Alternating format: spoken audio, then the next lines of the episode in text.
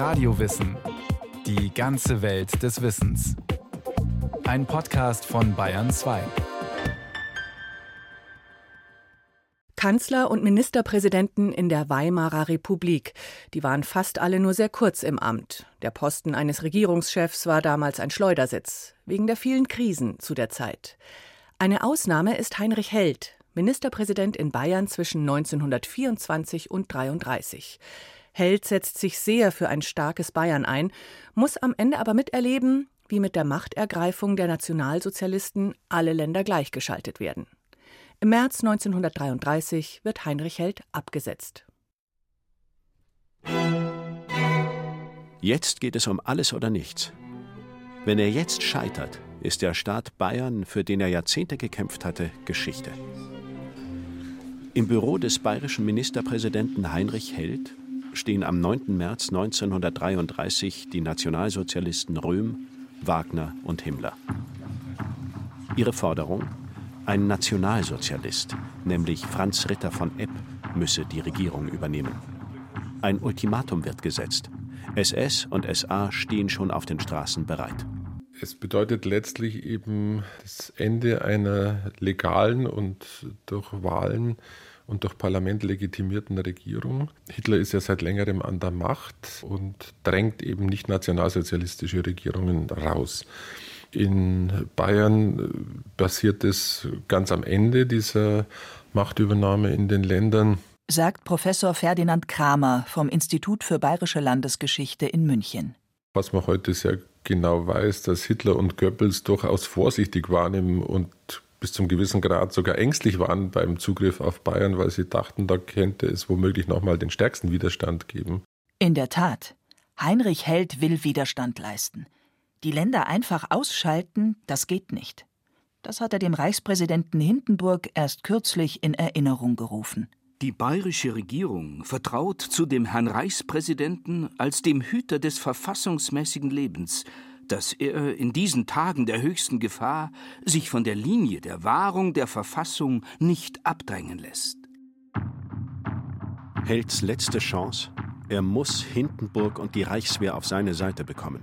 Sie müssen den rechtmäßigen bayerischen Staat jetzt schützen. Eben hat er die Anfrage gestellt. Es muss einfach gelingen. Es ist damals neun Jahre her, dass Heinrich Held die Ministerpräsidentschaft in Bayern übernommen hatte. Im Freistaat der Weimarer Zeit steht er wie kein anderer für Kontinuität. Schließlich wechseln vor ihm die Ministerpräsidenten beinahe im Jahresrhythmus, von den Reichskanzlern ganz zu schweigen. Held spielt die erste Geige im Land. Ja, mein Vater war ein begeisterter Anhänger äh, der Musik und er hat auch als Ministerpräsident ein eigenes Quartett unterhalten.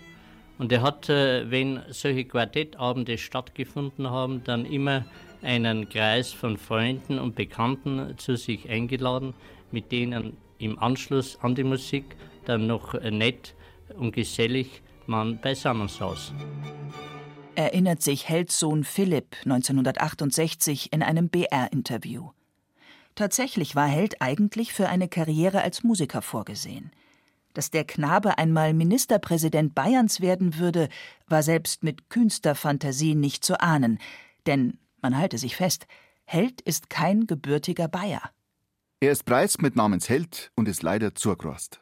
So hat schon Ludwig Thoma in seinen Filserbriefen diesen Umstand aufs Korn genommen. Oha, aber wie bitte konnte es ein Preuße schaffen, dass die Bayerische Volkspartei, das Bollwerk des Bayerntums, ihn erst zu ihrem Fraktionssprecher im Landtag und 1924 sogar zum Ministerpräsidenten macht? Um Heinrich Hells Werdegang zu verstehen, muss man sich seine Herkunft genauer ansehen.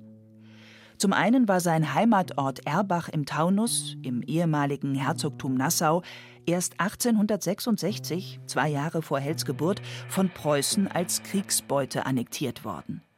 Zum anderen entstammt der Held einer zutiefst katholischen Familie. Er musste nun in der Kindheit erfahren, wie die neuen Machthaber im sogenannten Kulturkampf der 1860er Jahre den Katholizismus der Familie bekämpften, gegen seinen Glauben vorgingen. Das wird er nie vergessen. Ich habe hier den Kulturkampf erlebt, der richtunggebend geworden ist für mein geistiges und religiöses Leben. Das große Land Preußen hatte das kleine Heimatland der Familie geschluckt und regiert von Berlin aus durch. Als Jahrzehnte später der Zufall es wollte, dass Held sich im katholischen Bayern wiederfindet, welches sich auch oft von Berlin bedrängt fühlt, gibt es für ihn keinen Zweifel, auf welcher Seite er zu stehen hat. Held wird zum glühenden Verfechter starker Länder und zum überzeugten Bayern. Trotzdem, bis dahin ist es ein langer Weg. Zunächst einmal wird Held kein Musiker, sondern studiert Jura, Staatswissenschaften und Geschichte in Straßburg. Als Journalist schreibt er später für katholische Blätter. Erst mit 31, im Jahr 1899, verschlägt es ihn nach Bayern. Er wird Chefredakteur des Regensburger Morgenblattes, des späteren Regensburger Anzeigers. Eine Entscheidung, die sein Leben verändern sollte. Nicht nur, weil er Marie, die Tochter des Verlegers, heiratet und die Zeitung damit zu seinem Familienunternehmen macht, sondern auch, weil dieser Regensburger Anzeiger mehr ist als nur irgendeine Zeitung. Die Redaktion ist sozusagen die Zentrale der katholischen Bayerischen Zentrumspartei beziehungsweise nach 1918 der Bayerischen Volkspartei. Hier zeigt sich schnell das politische Talent des Heinrich Held. Mein Vater war ein ausgezeichneter Redner, vor allen Dingen ein sehr guter Stegreifredner und er ist bei den Versammlungen nicht nur im Bayerischen Landtag, sondern auch draußen bei den Versammlungen am Land und in den Städten auf Zwischenrufe sofort eingegangen und hat blitzartig darauf reagiert. Sagt der Sohn. Held versteht es für seine Meinung einzutreten. Unter anderem, wenn er sich trotz monarchistischer Grundhaltung für den Ausbau der Demokratie im Königreich Bayern stark macht. Es ist beschämend zu sehen, dass auch unsere Leute eine solche Angst haben vor der Sozialdemokratie. Gleiches Recht für alle, ohne Unterschied der Partei. So hält gegenüber behäbigeren Parteifreunden. Das Kommunalwahlrecht in Regensburg behindert damals sein Zentrum und die Sozialdemokratie gleichermaßen. 1905 sind von 48.000 Regensburger nicht einmal 3.000 wahlberechtigt. Es ist eine wohlhabende Elite, die seit jeher eine liberale Stadtregierung entsendet. Held kämpft für mehr Demokratie im Rathaus, selbst wenn das sowohl den Katholiken als auch den Sozialdemokraten nutzt. Am Ende bringt er damit die liberale Vorherrschaft in der Domstadt zu Fall. 1907 gelingt ihm der Einzug in den Bayerischen Landtag und schon 1914 wird er zum Fraktionssprecher des Zentrums. Als solcher wird er den Krieg überdauern, wird die Niederlage und die Revolution von 1918 erleben und auch den Wandel des alten Zentrums zur neuen Bayerischen Volkspartei, kurz BVP, die in der Weimarer Republik vor allem eine Mission hat. Getreu ihren Grundsätzen lehnt die Landtagsfraktion der Bayerischen Volkspartei alle auf die Unitarisierung des Reiches abzielenden Bestrebungen ab. Die ist daher entschlossen, dem Verlangen nach Errichten eines förmlichen und völligen Einheitsstaates den schärfsten Widerstand entgegenzusetzen. So hält 1919 vor dem Landtag. Bayern muss verteidigt werden. Und ihm weist die neue bayerische Demokratie dabei eine entscheidende Rolle zu. Nicht mehr der König, sondern die Mehrheit im Landtag bestimmt jetzt, wer Ministerpräsident sein soll. Und der Chef der entscheidenden und stärksten Fraktion, das ist er. Doch selbst Regierungschef zu werden, das kommt ihm deswegen noch längst nicht in den Sinn.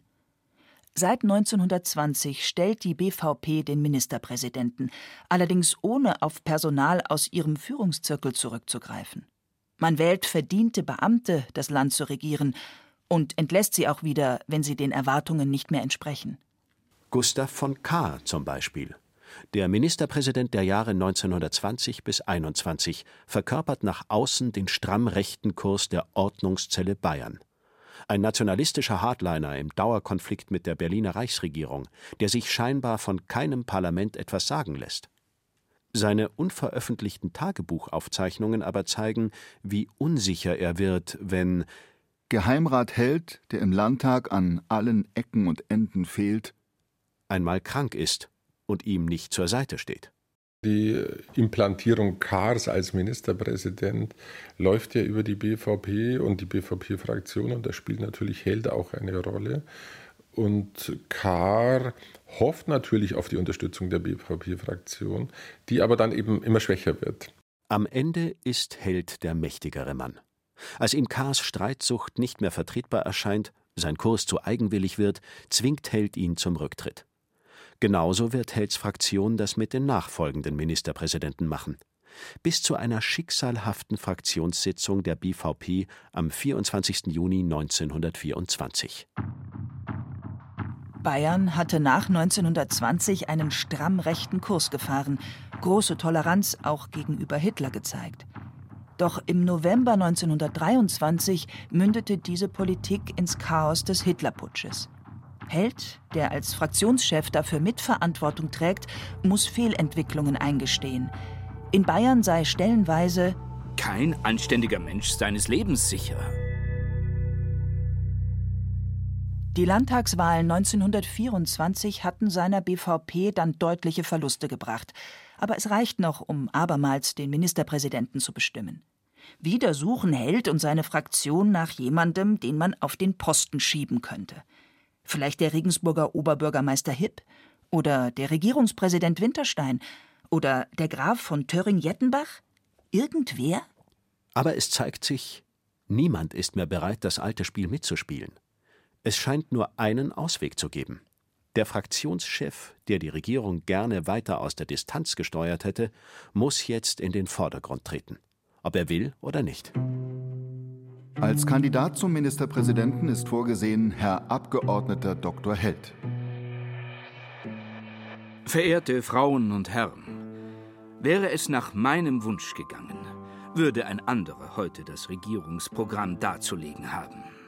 Ich fühle die ganze niederdrückende Wucht der Verantwortung. Man muss sich mal vergegenwärtigen, was das Jahr 2024 gebracht hat. Neben dem Putsch und den politischen Unruhen, die Hyperinflation, die faktische Verlust von riesigen Vermögen quer durch die Bevölkerung hindurch, eine entsprechende wirtschaftliche Problematik. Also da in so ein Amt anzustreben, da braucht man schon auch Hutzbe. Also das kaufe ich ihm schon ab, dass das äh, auch Positionen gibt, die vielleicht erstrebenswerter gewesen wären, als in so einer schweren Krise die Verantwortung zu übernehmen. Im von Krisen erschütterten Bayern gibt es einiges in Ordnung zu bringen für Helds neue Regierung.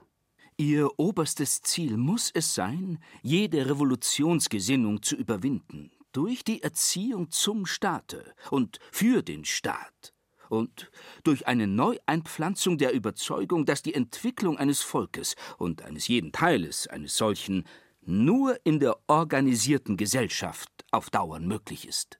Recht und Ordnung, die Festigung des Staates. Tatsächlich wird die Ära Held von 1924 bis 1933 wieder mehr Kontinuität bringen.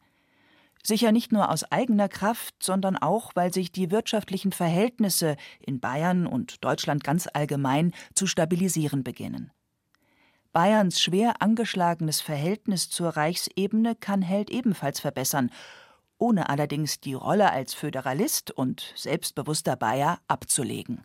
Die Aufgaben der bayerischen Regierung gehen über die Grenzen des engeren Vaterlandes hinaus, sagt er und so muss die Reichsregierung bisweilen irritiert die Einmischungen des bayerischen Ministerpräsidenten in die deutsche Außenpolitik zur Kenntnis nehmen. Zum Beispiel bei Deutschlands Eintritt in die internationale Gemeinschaft des Völkerbundes. Der Völkerbund ist nichts anderes als ein Instrument der Siegerstaaten, um uns an die Wand zu drücken. Ob das so klug war, sei mal dahingestellt. Es hat womöglich auch eine parteitaktische Komponente gehabt, weil man eben glaubte, man kann, wenn man da auch mal nationalistische Töne von sich gibt, den rechten Rand einfangen, was meistens ja nicht funktioniert, sondern eher die, den rechten Rand stärkt. Einen folgenschweren Auftritt auf Ebene der Reichspolitik absolviert Held 1925. Die BVP macht ihn zum Kandidaten für das Amt des Reichspräsidenten. Und obwohl dieses Unternehmen sich im ersten Wahlgang mit gerade mal 3,6 Prozent der Stimmen als chancenlos erweist, sorgt Hells BVP im zweiten Wahlgang, ohne einen Kandidaten zu stellen, für ein Spektakel. Die katholische BVP unterstützt nicht den katholischen Zentrumskandidaten Wilhelm Marx, sondern den protestantischen Feldmarschall Paul von Hindenburg. Die Kandidatur Hindenburg ist der Rettungsweg aus dem politischen Wirrwarr. schreibt die Parteipresse. Wilhelm Marx steht in Augen Helds und der BVP nicht für den Föderalismus und damit nicht für Bayern. Während Hindenburg in Bayern zeitweise sozusagen als Symbolfigur für die föderale Struktur des alten Kaiserreichs stand. Er war ja Ersatzkaiser und Ersatzbismarck zugleich Hindenburg. In Bayern mit starker Resonanz, er hat in Dietramszell Urlaub gemacht etc. Er hat ist hier hofiert worden und das scheint eben miteinander eine große Rolle gespielt zu haben. Held verspricht sich von diesem Hindenburg Unterstützung im Kampf um die Eigenständigkeit der Länder. Zufriedenstellende Erfolge wollen sich allerdings nicht einstellen. Im Gegenteil. Der Föderalist Held hat mehr und mehr Grund zur Beunruhigung, spätestens seit Reichskanzler Franz von Papen 1932 im sogenannten Preußenschlag die Regierung Preußens absetzt und damit ein deutsches Land entmachtet. Weil er weiß, dass dieser Preußenschlag letztlich eben auch die bayerische Staatlichkeit und generell die Verfassung und die föderale Struktur des Reiches gefährdet. So Professor Kramer.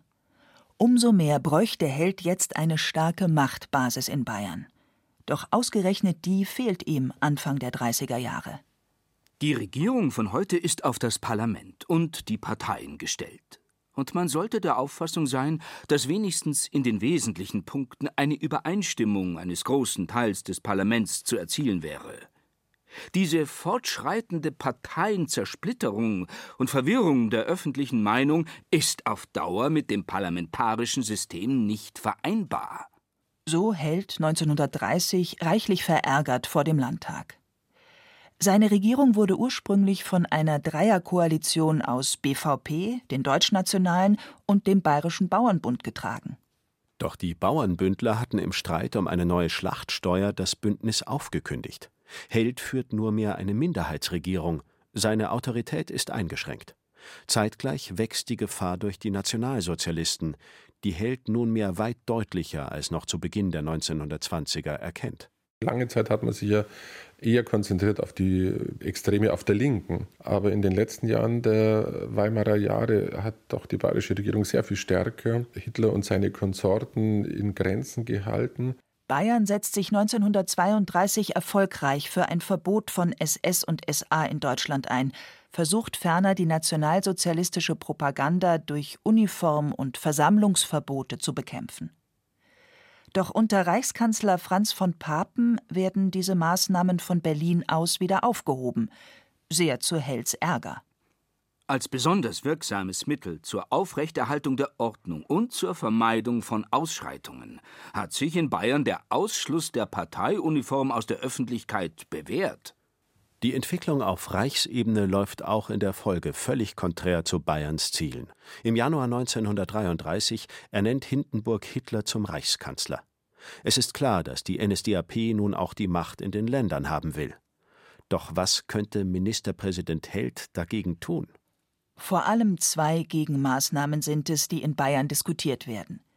Die erste die Staatsregierung wieder auf eine starke, unbestreitbare parlamentarische Grundlage stellen, das Minderheitskabinett beenden, und zwar durch eine Koalition mit der bayerischen Sozialdemokratie.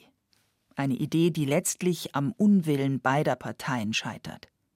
Die zweite, die Wiedererrichtung der bayerischen Monarchie, ein König, der sich gegen die Nazis stellt.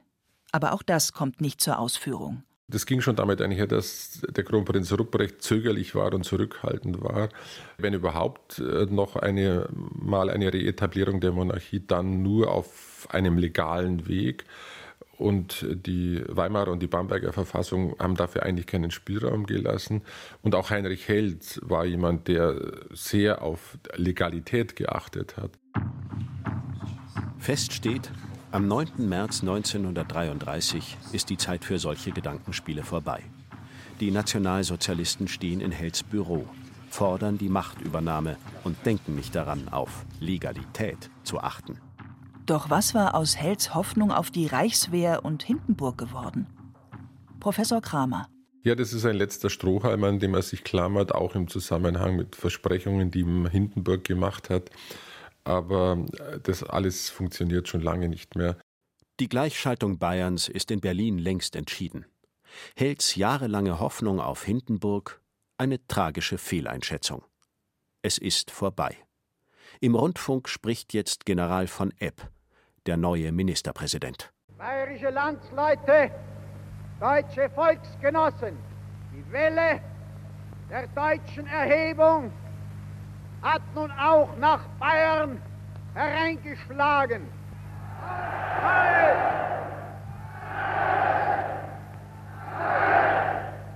Sie ist hier in Bayern langsamer vorwärts gedrungen als im übrigen Deutschland. Wir hatten hier einige Kippen zu überwinden und es war erforderlich, hier die Bahn etwas frei zu machen. Formell wird es auch nach Epp weiter bayerische Ministerpräsidenten geben, die allerdings vor allem für reibungslose Verwaltungsstrukturen zu sorgen haben. In Wahrheit ist das eigenstaatliche Leben in Bayern damit erledigt. Es ist eher eine Fassade, denn faktisch äh, verlagert sich ja die Macht und die Kompetenz auf das Reich und äh, teilweise in die Partei zu den Gauleitern. Für Held folgen Schikanen und Repressionen. Sein Sohn Heinz landet im KZ, als er sich einmal weigert, den Aufenthaltsort des Vaters preiszugeben. Der Ministerpräsident AD wird damit gedemütigt, dass ihm sämtliche Pensionsansprüche verwehrt werden. Noch härter aber trifft ihn, was seine Frau im Zuge der Aufregung unter anderem während einer Hausdurchsuchung durch die Nazis zu erleiden hat. Helds Sohn Philipp erinnert sich. Das Jahr 1933 hat ja meiner Mutter einen Schlaganfall gebracht, dem sie dann im Jahre 1941 bei einer Wiederholung mit äh, knapp über 60 Jahren erlegen ist. Die Karriere des Mannes, der über Jahre für den Föderalismus und ein starkes Bayern gekämpft hat, endet tragisch. Er gehört zu den Verlierern von 33, ganz eindeutig dass nach 1945 wieder eine ausdrücklich föderalistische Bundesrepublik und ein neuer Freistaat Bayern folgen, wird Held nicht mehr erleben. Er stirbt 1938 und wird in Regensburg beerdigt. An einigen Kränzen, die am Grab des ehemaligen bayerischen Ministerpräsidenten niedergelegt werden, finden sich Schleifen in den Landesfarben Weiß und Blau. Sie werden umgehend von der nationalsozialistischen Gestapo entfernt.